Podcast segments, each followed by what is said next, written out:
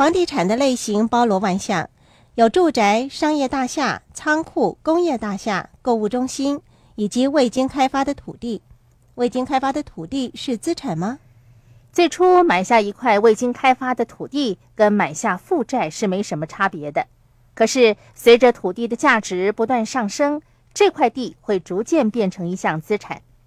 我跟大家说个故事，你也许听说过，在内华达州里诺附近即将兴建高速公路和交流道，连接到州内的某些地区。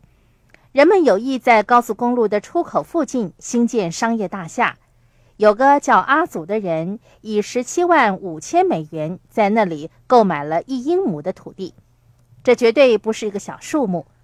阿祖对未来充满了信心，相信一定会有人向他买下这块土地，作为兴建商业大厦和有关设施之用。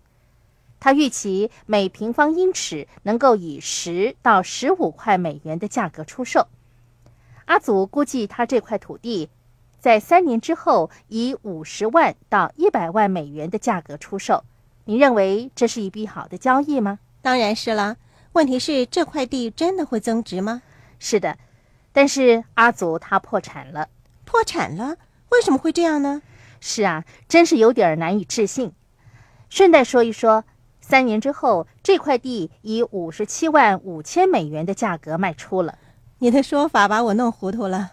其实。阿祖根本没有钱，为了支付十七万五千美元，他向银行借了一个高风险的贷款，每个月需要支付高昂的利息。